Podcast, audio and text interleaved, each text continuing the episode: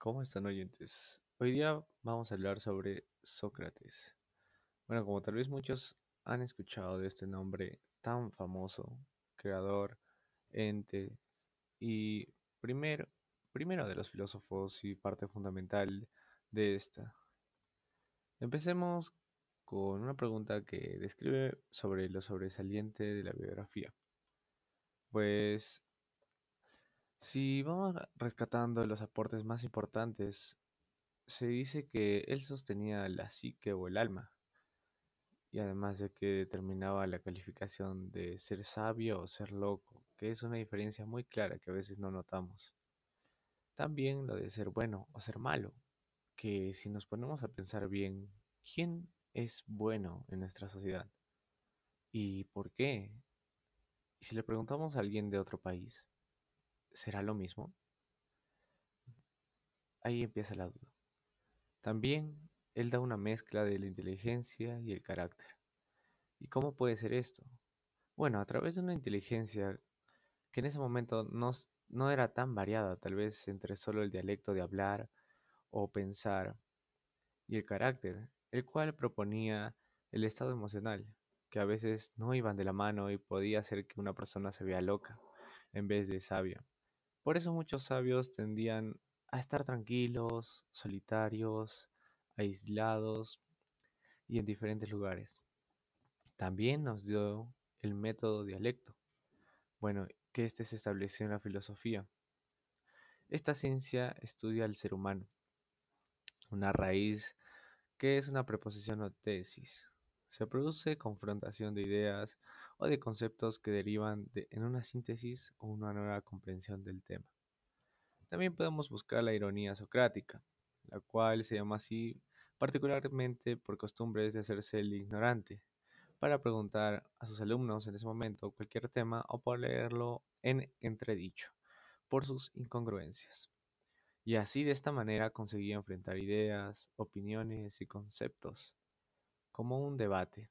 Este método fue muy utilizado en los escritos referentes a la moral. Algo que es muy conocido es la mayéutica, y este nombre proviene de una comparación con el oficio de comadrona de su madre, ya que permitía que los interlocutores consiguieran sus propias verdades. Este fue de mucha importancia, ya que inducía a sus alumnos a formularse con sus propios problemas por medio de las preguntas hábiles, cuyas respuestas venían a iluminar el entendimiento. También más adelante podemos explicarlo más específicamente.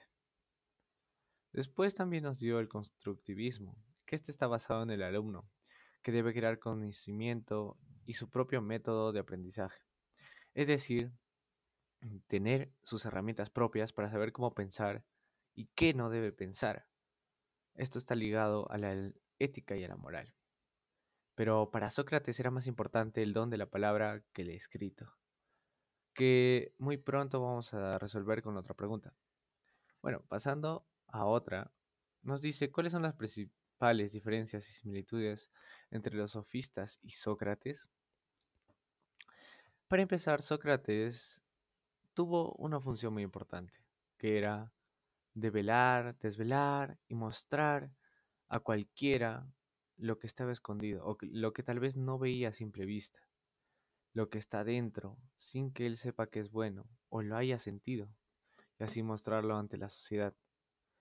En cambio, por otro lado, los sofistas eran más de leyes, de que no se podía pensar más allá, como saber, pero no querían mostrarlo a los demás.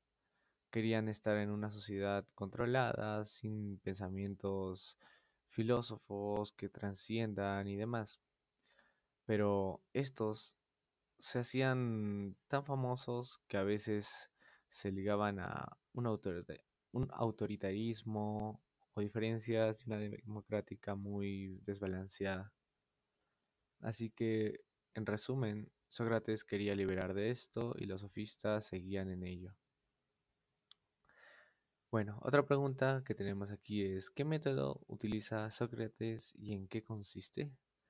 Bueno, este método también es muy conocido y se llama el método socrático.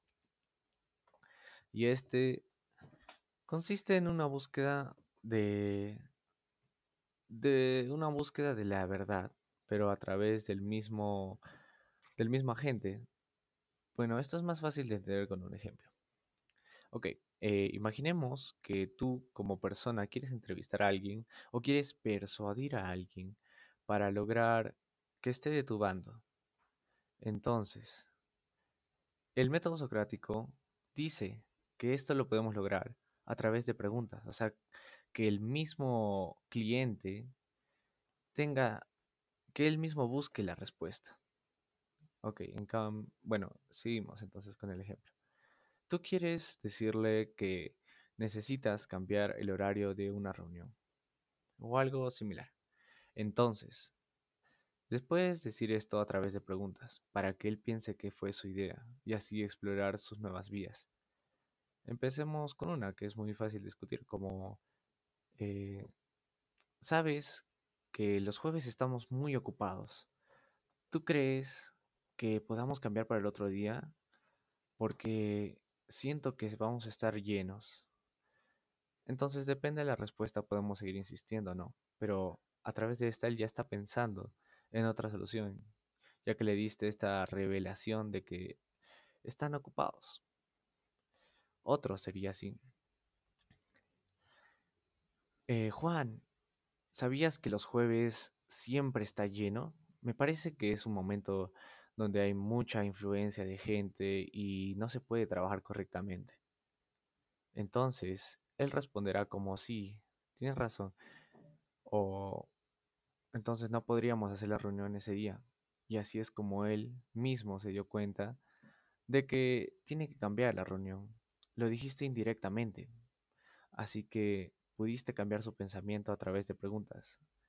Y él probablemente no se haya dado cuenta.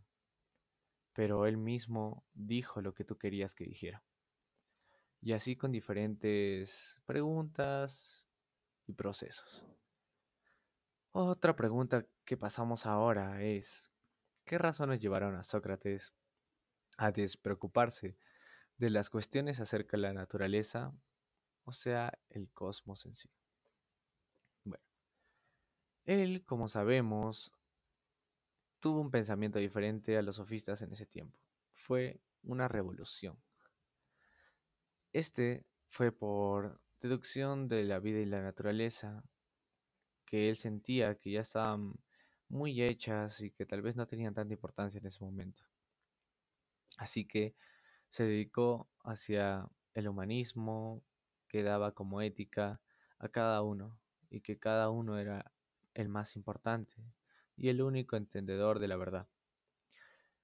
Como podemos darnos cuenta en la ética, ya que Sócrates mostraba la sabiduría que provenía de cada uno de nosotros cada uno tenía su propia verdad.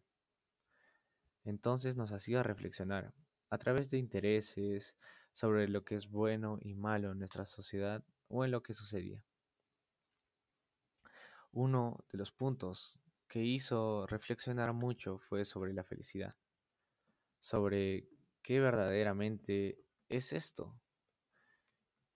Y muchas personas dudaban, yo o en ese momento pensaban, como había una frase que decía, eres feliz hasta que te lo preguntan. Y este fue el caso. Muchos no sabían por qué hacían las cosas. Y él les quería mostrar su forma de ver la vida, a través de una moral saludable y obras justas, así como hasta su muerte, que siguió las leyes, aún sabiendo que las quería cambiar, para dar este ejemplo a todos nosotros, a sus oyentes y seguidores. Bueno, esto ha sido todo por hoy. Muchas gracias por su atención. Hasta la próxima.